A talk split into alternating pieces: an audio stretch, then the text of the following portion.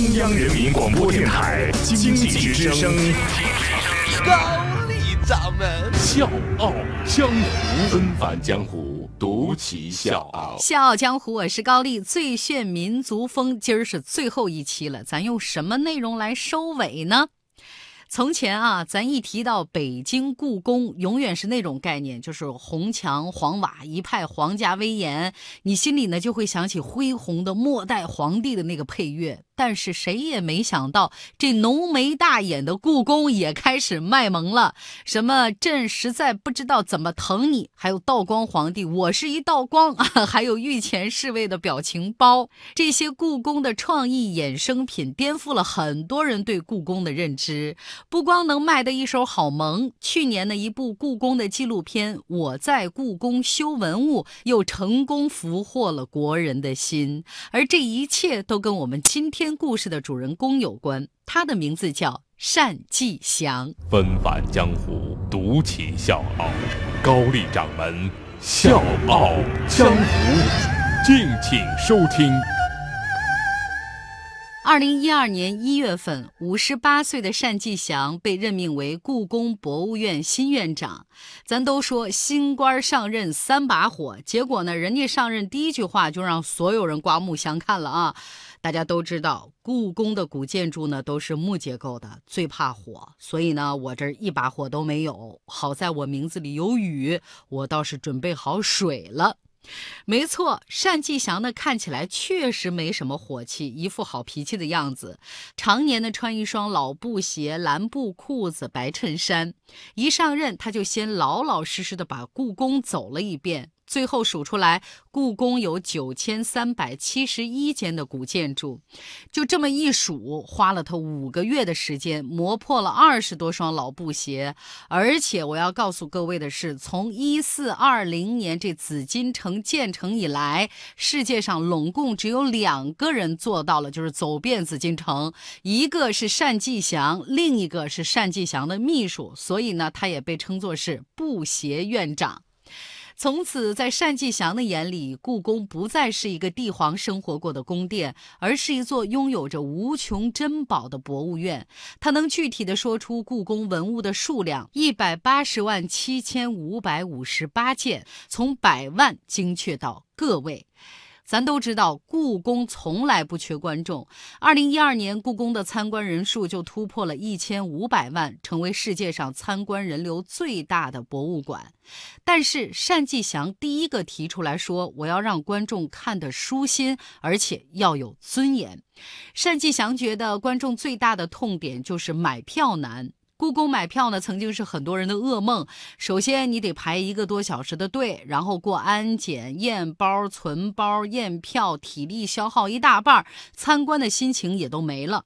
于是，单霁翔呢就开出了三十二个售票窗口，保证观众能在三分钟之内买到票，最迟也不能超过一刻钟。这个也让故宫成为全世界售票窗口最多的。博物馆，然后呢，他又通过实名制买票限流的办法，把故宫的每天的人流量控制在八万，所以人山人海的那个故宫已经一去不复返了。如果你运气好的话，可以在故宫里面闲庭信步。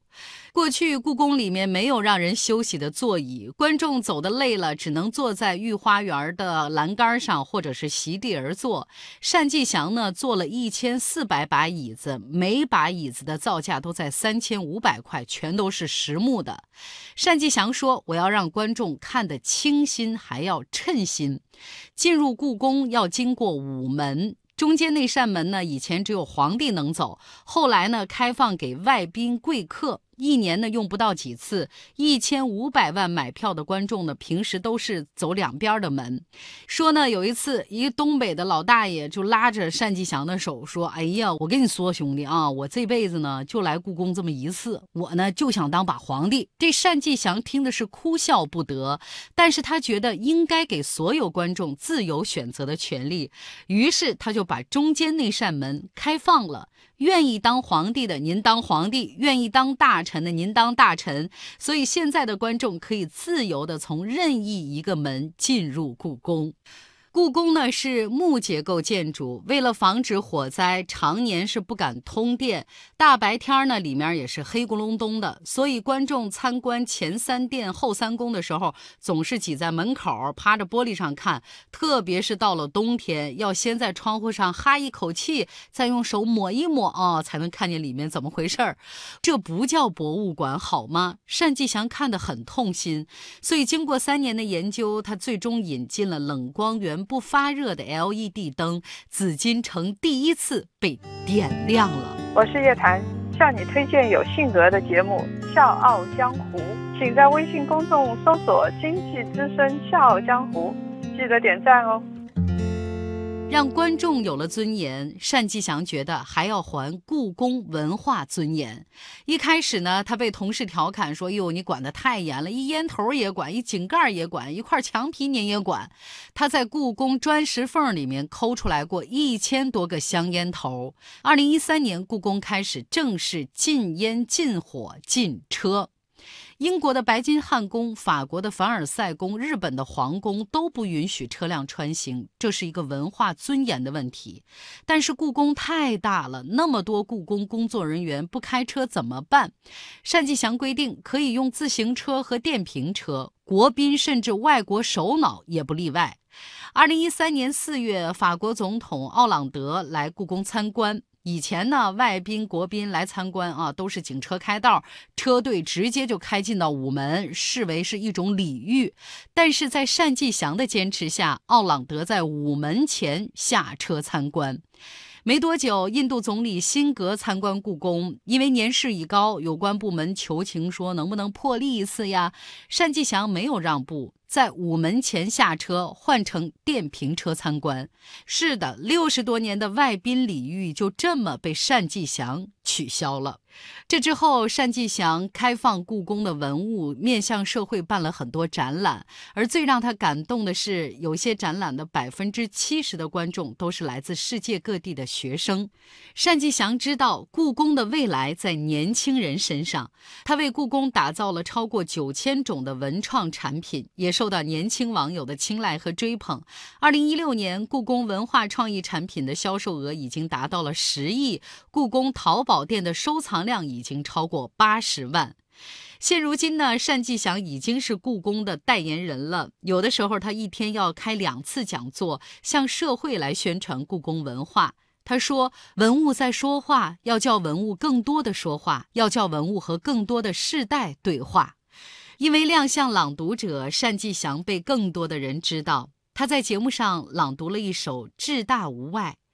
子是古人心目当中的王者之星。紫薇来自天上，尽是权力来自于人，也失之于人。城是这一片连绵殿宇在大地上的辉煌建设。故宫来自于人。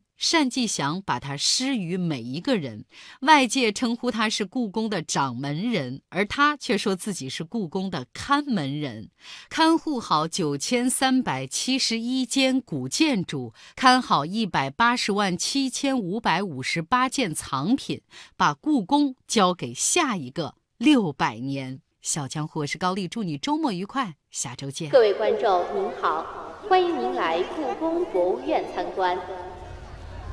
故宫是明清两代的皇宫，又称紫禁城。它建成于公元一四二零年，是世界上现存最大、最完整的古代宫殿建筑。